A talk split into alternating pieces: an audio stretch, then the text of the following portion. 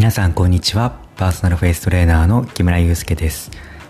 この番組はテレワークで表にも出れずガチガチになってしまったビジネスマンの皆さんや子育ての時間が増え自分の時間が取れなくなってしまったママさんたちのために僕パーソナルフェイストレーナーが木村祐介が目から鱗あなんだ簡単じゃんっていうような今すぐできる健康美容についてお話しするそんな番組です。さてちょっと空いてしまいましたけれども本日は5月30日土曜日ですね。今は昼の2時50分になります。皆さんいかがお過ごしでしょうか？元気にしていましたか？今日はですね天気がものすごい良くてジャケット着てたらもう暑いぐらいですね。先日緊急事態宣言も少しずつ少しずつ、えー、まあ解放っていうのかな？に向かい皆さんねこうなんつうんだろうな。いい顔してるんですよ。うん。夏休み待ってましたみたいな。わかんないけどこうなんかやっと人に会えるとかね。あの一緒にまあもちろんねいろいろ制限はあるかもしれないけれどもでもね気持ち的には一緒にお酒飲めるとかデートができるとか散歩行けるとか散歩行ってたか公園に行けるとかなんかねこうやりたかったな行きたかったなっていうことがね制限だんだんされなくなっていくっていうのはなんかね表情に皆さんすごい出るなと。うん。まだね皆さんどこまでやったらいいのかどこまではめ外しというかどこまで不利になってもいいのかっていうのちょっと探り探りな感はありますよね。あなんだここまでやっていいんだとかね。あこれまだちょっと、まあ、世間的にもまだダメかなみたいな。そんな感じで探り探りやっている。そんな状況じゃないでしょうか。まあでもねこの5月。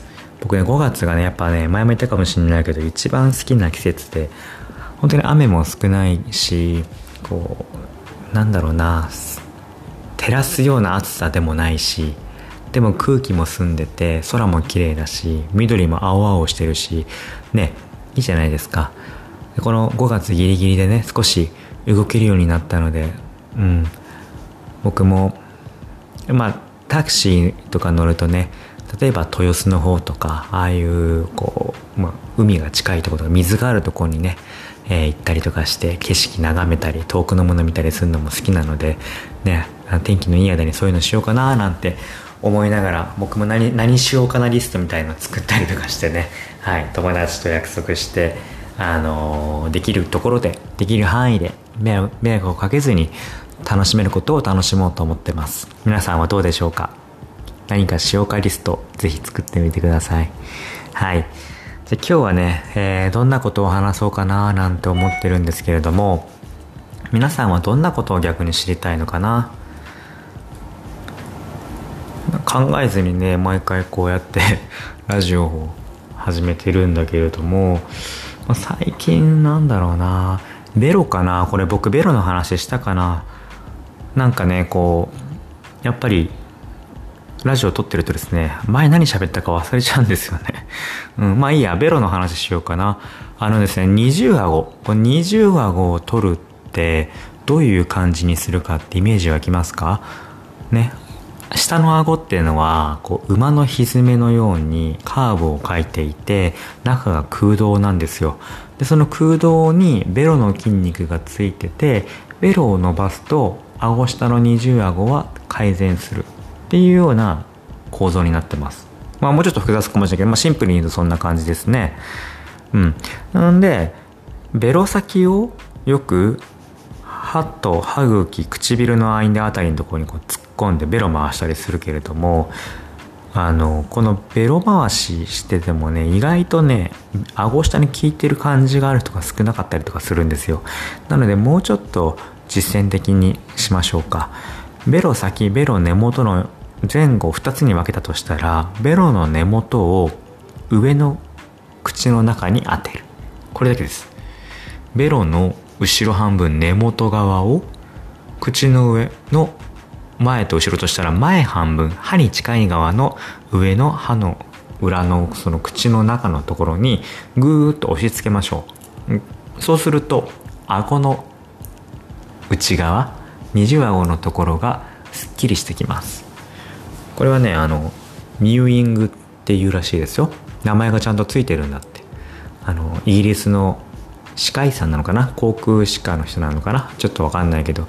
マイク・ミュー先生っていう人がね考えたメソッドみたいです。ベロの根元を口の上側の前半分に押し付ける。この時に自分の重心がこう丸まっているとあんま効かないので肩より胸を前出して大きく深呼吸しながらベロの根元を歯の裏上の顎の前側半分に押し付けるようにする。そうすると顎の中二重顎のところが効いてればバッチリです。僕は実はこのベロの根元の動きはですね結構ずっとやってるんですよ。喋ってる時以外かな。あんまりベロの根元が下に下がってる状態ってないです。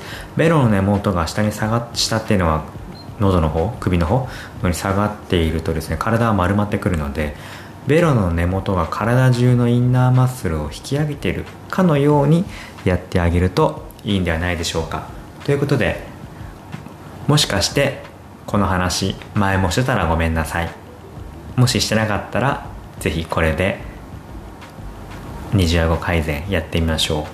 おすすめします。ということで今日はサクッとですがパーソナルフェイストレーナー木村祐介でした。5月皆さんお疲れ様でした。6月自分のできることできる範囲でやりたいことを楽しみましょう。ということでまたすぐお会いしましょう。木村祐介でした。